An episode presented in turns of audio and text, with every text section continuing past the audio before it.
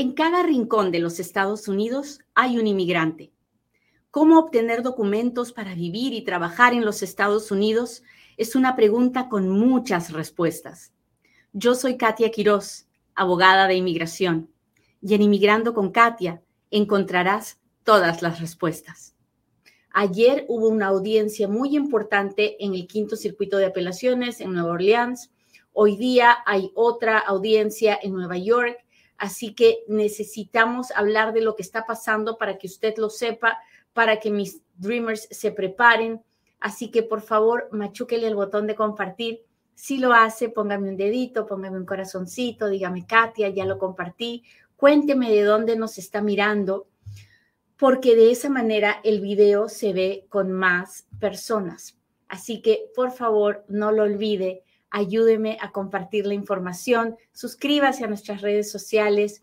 Recuerde que ah, tenemos el portal de inmigrandoconkatia.com, donde puede estar siempre el día de todas las noticias, donde puede usted registrarse para que yo le envíe una, un boletín con todas las noticias mensualmente y le mando el boletín de visas y le digo cómo está la, en dónde están las visas U, en fin, Ah, también regalamos una tarjeta de Amazon de 100 dólares cada lunes para ayudar a nuestra comunidad. ¿Y cómo entra al sorteo? Pues solo registrándose en inmigrandoconkatia.com. Así que no lo olvide. Muy bien, entonces, ¿qué pasó? ¿Por qué estamos en las cortes? Vamos a empezar desde el principio porque así me gusta a mí siempre. no vaya a ser que usted no esté enterado de todo lo que ha estado pasando. Bueno, pues resulta que en el 2012 el presidente Obama instituyó un programa que se llamó que se llama DACA.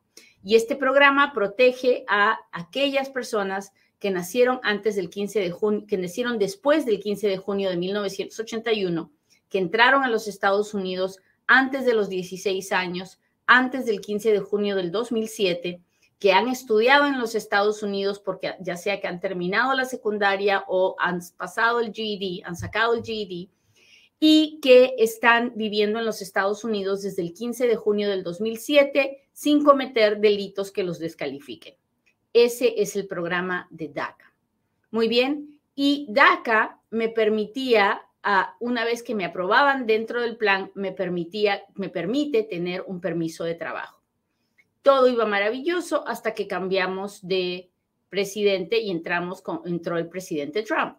Uno, una vez que entró el presidente Trump, lo primero que él hizo fue decir, cancelo DACA, se acabó, punto final.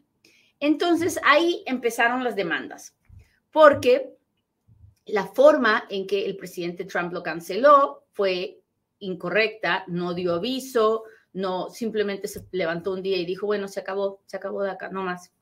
Entonces, hicimos varias demandas en contra de esa cancelación y eso llegó hasta la Corte Suprema y la Corte Suprema dijo, no, la forma en que DACA fue cancelado fue incorrecta. No fue correcta la forma en que se canceló, el proceso con el que se canceló DACA.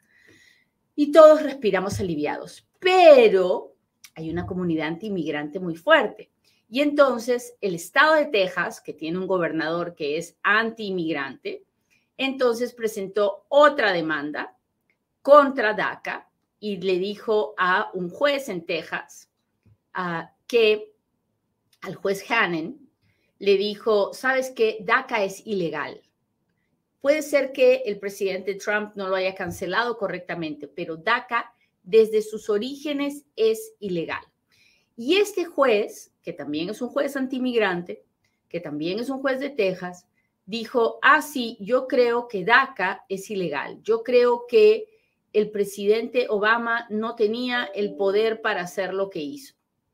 Muy bien, entonces esa decisión del, del juez fue apelada y llegamos al quinto circuito de apelaciones, que es el que está encima de Texas.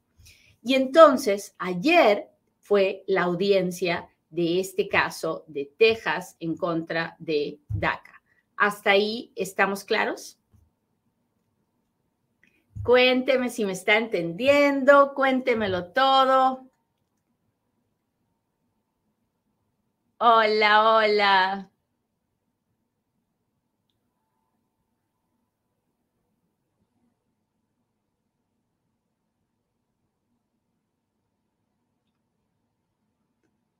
Gracias, Lady. Gracias por estar aquí. Anita, gracias por compartir. Isabel dice entendido. Sí, muchas gracias. Mague 610, gracias por estar aquí.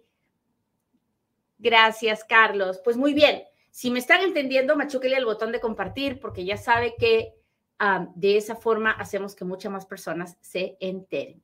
Yo sé, yo sé que somos miles de personas en la mañana mirando y migrando con Katia, pero podemos ser aún muchos más y ayudar a más personas. Entonces, ese es el juicio de Texas y ahorita les voy a contar qué pasó ayer. Ahora, hay otro juicio más. ¿Por qué? Porque cuando este juez dijo DACA es ilegal, dijo, está bien, estoy diciendo que DACA es ilegal, pero no estoy diciendo que lo cancelen ahorita, uh, sino que los que ya lo tienen sigan renovando sus permisos mientras se hace la apelación y las personas que hayan hecho aplicaciones nuevas no pueden ser, no se, no se pueden tomar una decisión en ellas. Así que que se queden en limbo, que se queden en espera. Y así hay miles de personas que son Dreamers, que han aplicado y que no se ha tomado una decisión en su caso.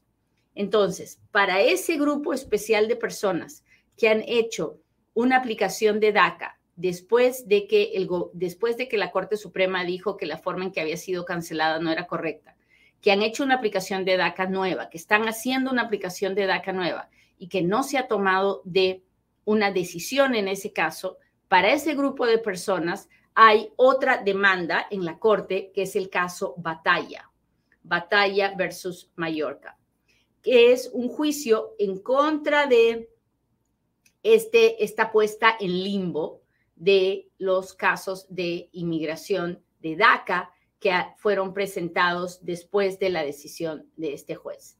Hasta ahí estamos claros. Tenemos dos casos, dos casos importantes para los Dreamers en este momento. Ya voy con dos, ¿verdad? Ahora vamos a añadirle una, una pelota más a este pastel, una parte más.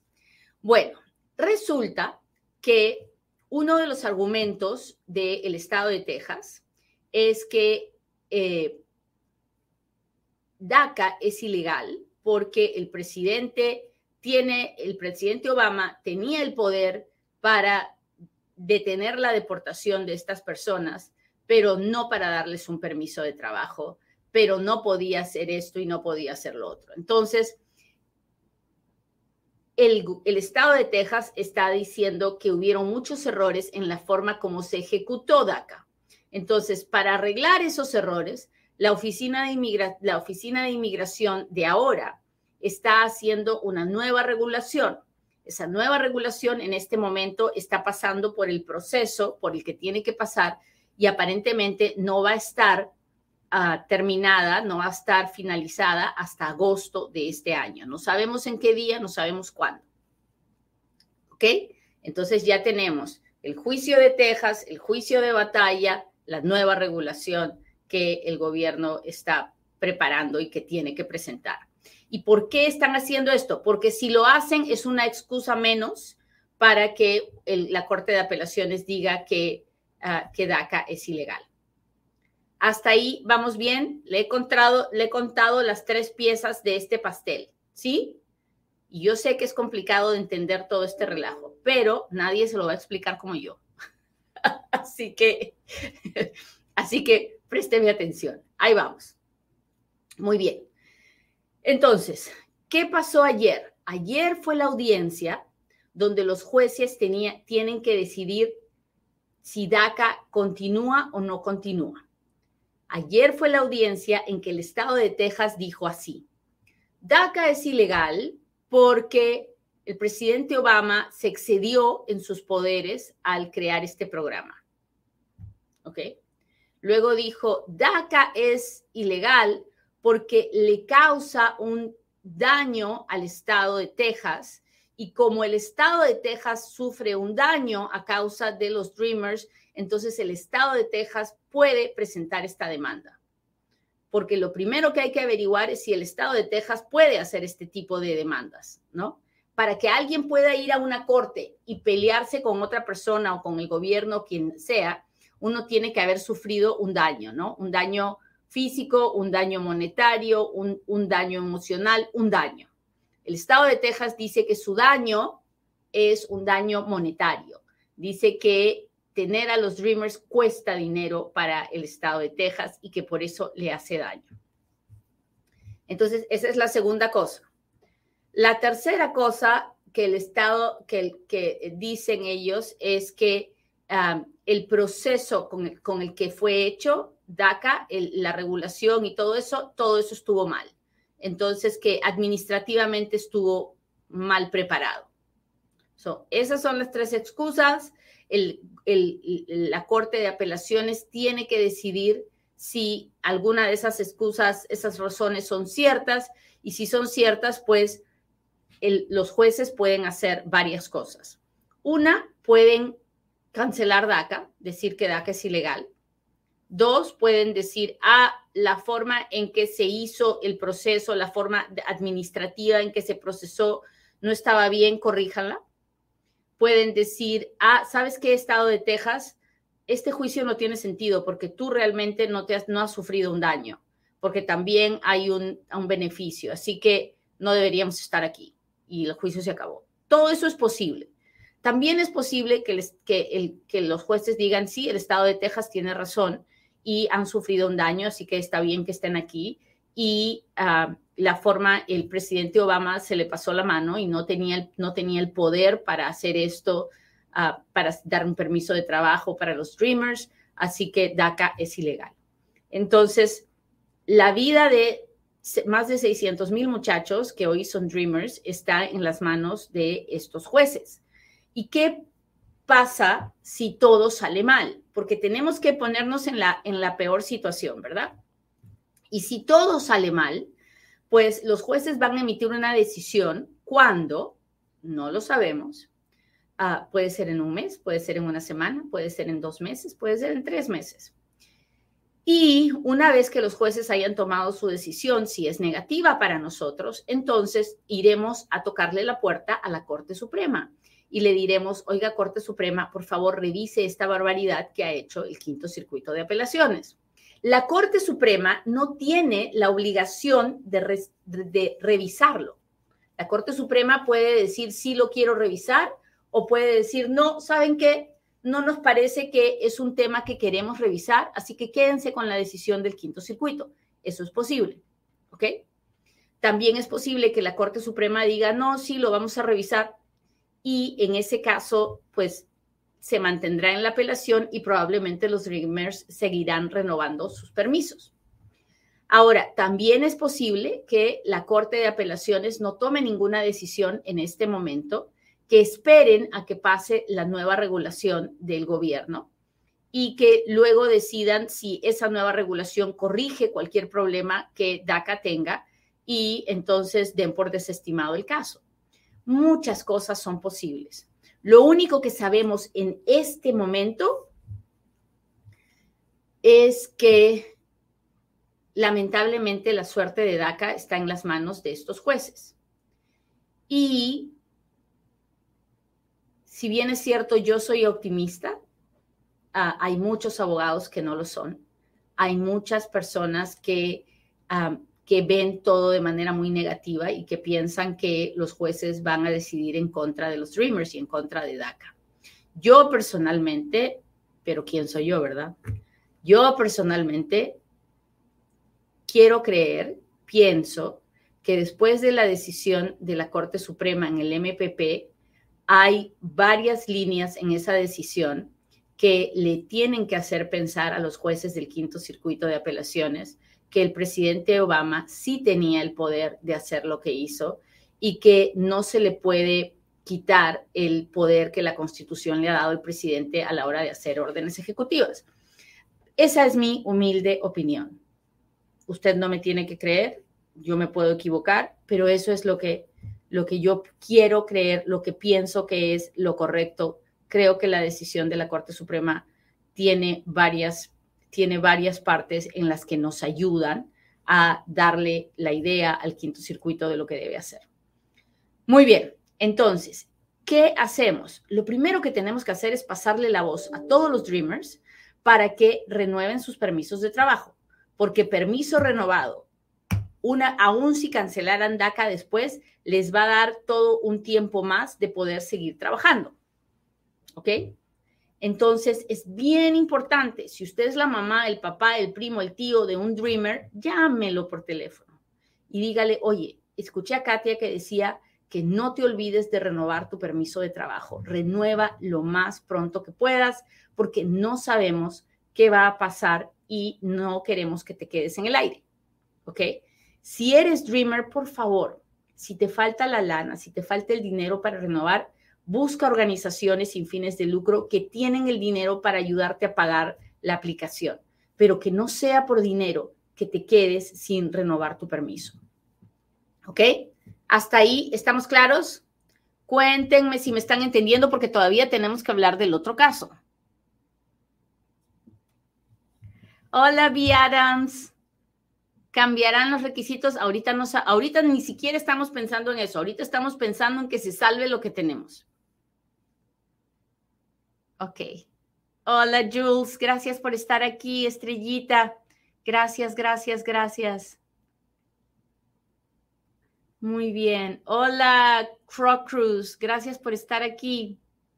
Hola, Silvita. Jaime Jiménez. Gracias. Hola, hola. Muy bien. Entonces, ya les costé lo que está pasando con el juicio de Texas en Nueva Orleans. Ahora hablemos del juicio que se va a, a, discutir hoy día, es la audiencia, que es el juicio de batalla. Y el juicio batalla, porque así se llama una, la persona que está poniendo el juicio, junto con una organización muy grande también. este juicio es para que la Oficina de Inmigración procese todas las aplicaciones de DACA nueva que están en el limbo. Son miles de personas que han aplicado para DACA y que no, han, no reciben una respuesta porque la Oficina de Inmigración quiere esperar a que se decida la apelación de DACA. Y nosotros creemos que eso es bien injusto, porque la Corte Suprema, en el momento que dijo DACA no fue cancelado apropiadamente, todo regresó a lo que era antes. Y en este momento la decisión del juez Hannen no es una decisión final, porque está en medio de una apelación. Entonces tenemos que seguir empujando eso. Y usted me dirá, pero ¿para qué ahora? Porque nosotros no estamos en control del tiempo. Es, los, las cortes pudieron habernos dado la cita mucho antes, pero nos la dieron para ahora, junto con la otra. Así que no se ponga negativo y a pensar, pero ¿para qué? ¿Para qué empujan esto? Si ya se va a... No, no, no, no, no. Hay que seguir luchando, hay que seguir empujando. Los abogados sabemos que uno tiene que luchar hasta el final. Tal vez usted no es, no, no es, como, no es como nosotros los abogados que luchamos hasta el final, pero ah, así, funcionan, así funciona el proceso judicial. Uno nunca tiene que abandonar el barco, tiene que luchar hasta el final.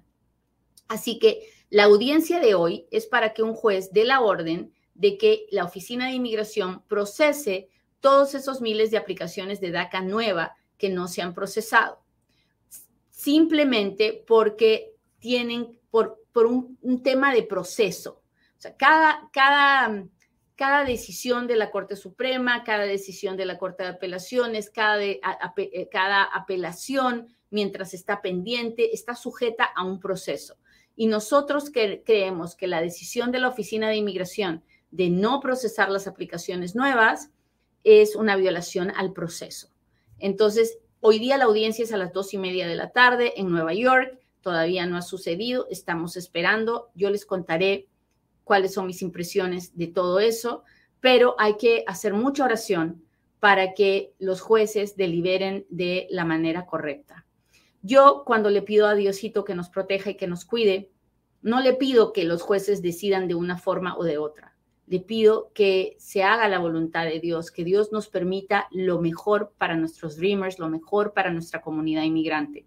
A veces no podemos entender los designios de Dios, a veces no, no podemos entender por qué las cosas salen mal, pero siempre hay un porqué. Siempre después podemos darnos cuenta de que esa decisión nos llevó a otra situación más favorable. Así que Ah, hay, que, hay que estar pendientes de lo que pasa. hay que renovar los permisos, ya hay que seguir fastidiando al Congreso para que pase una ley para los Dreamers. No nos podemos cansar, muchachos, no nos podemos cansar, ¿ok? Muy bien, pues ahora es hora de contestar preguntas, así que no se vaya, estamos a punto de empezar con las respuestas. Déjenme tomar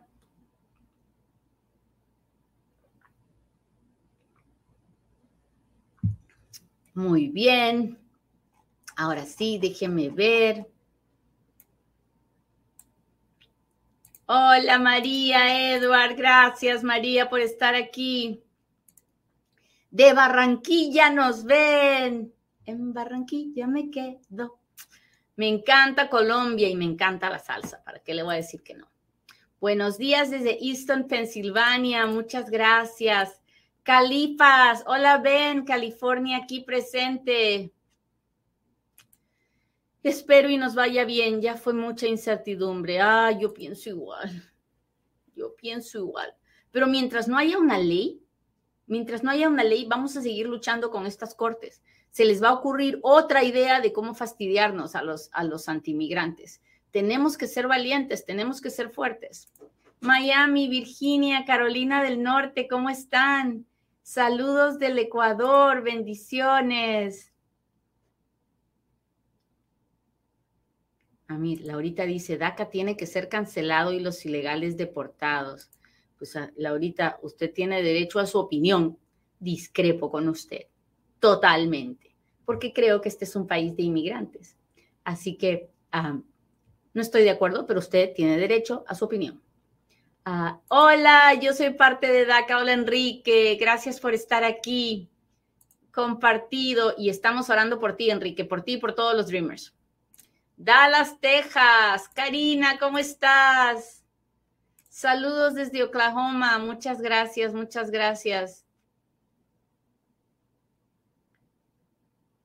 ¿Se puede mandar la renovación aunque se vence el año que viene, en el 2023? Si se vence seis meses antes, si ya estás en los seis meses, mándala.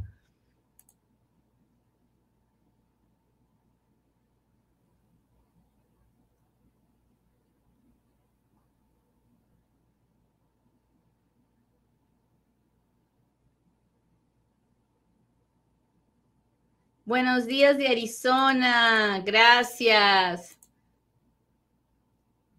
Estoy buscando preguntas, muchachas. Es que dice, me casé con un americano, vivo en Bogotá, la persona que le está haciendo el trámite, ella le mandó a hacer una W7 sin yo estar allá. ¿Eso está bien? Ah, la W7 es para sacar un número de ITIN. Un número de ITIN es para que él la ponga de dependiente en los taxes. así que mm, está bien, no está mal, no le afecta en nada a usted usted tiene que, no, no, no le afecta en, nada a usted. Así que déjeme ver.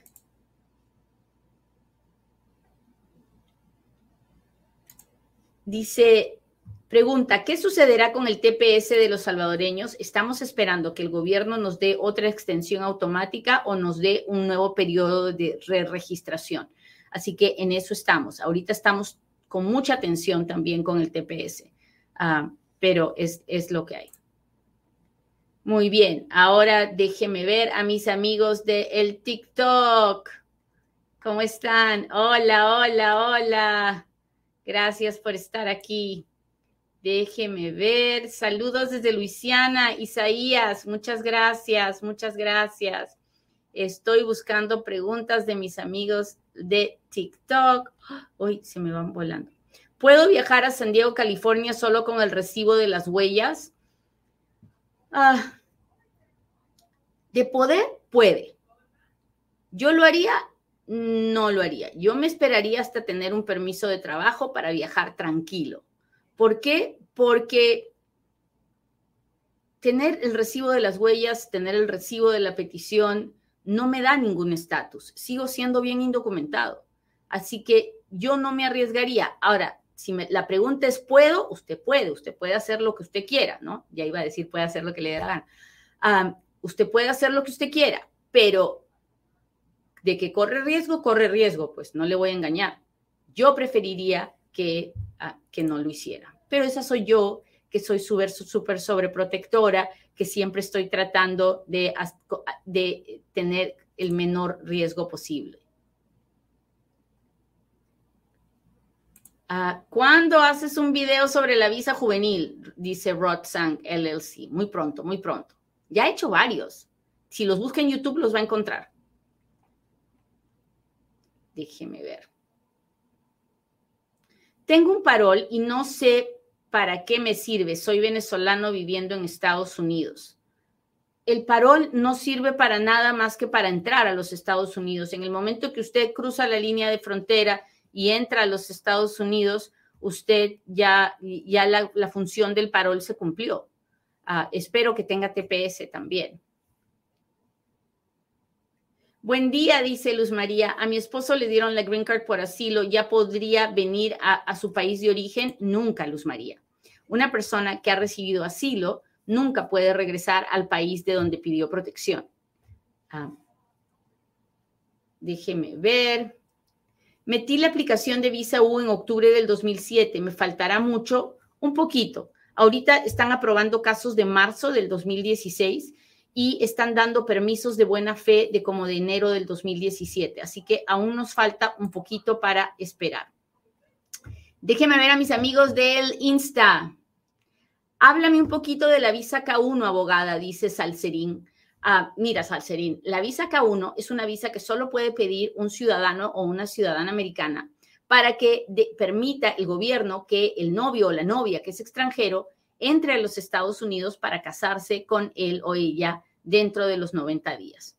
Entonces, para poder pedir esta visa de, novio, uno tiene que probar que ha conocido en persona al novio o la novia por lo menos una vez dentro de los últimos dos años, que mantienen una relación, que la relación es por amor. También el ciudadano o ciudadana tiene que probar que tiene que firmar una carta de garantía financiera, tiene que firmar que el novio cuando llegue no va a ser una carga pública ah, y para eso el novio ciudadano tiene que ganar suficiente dinero.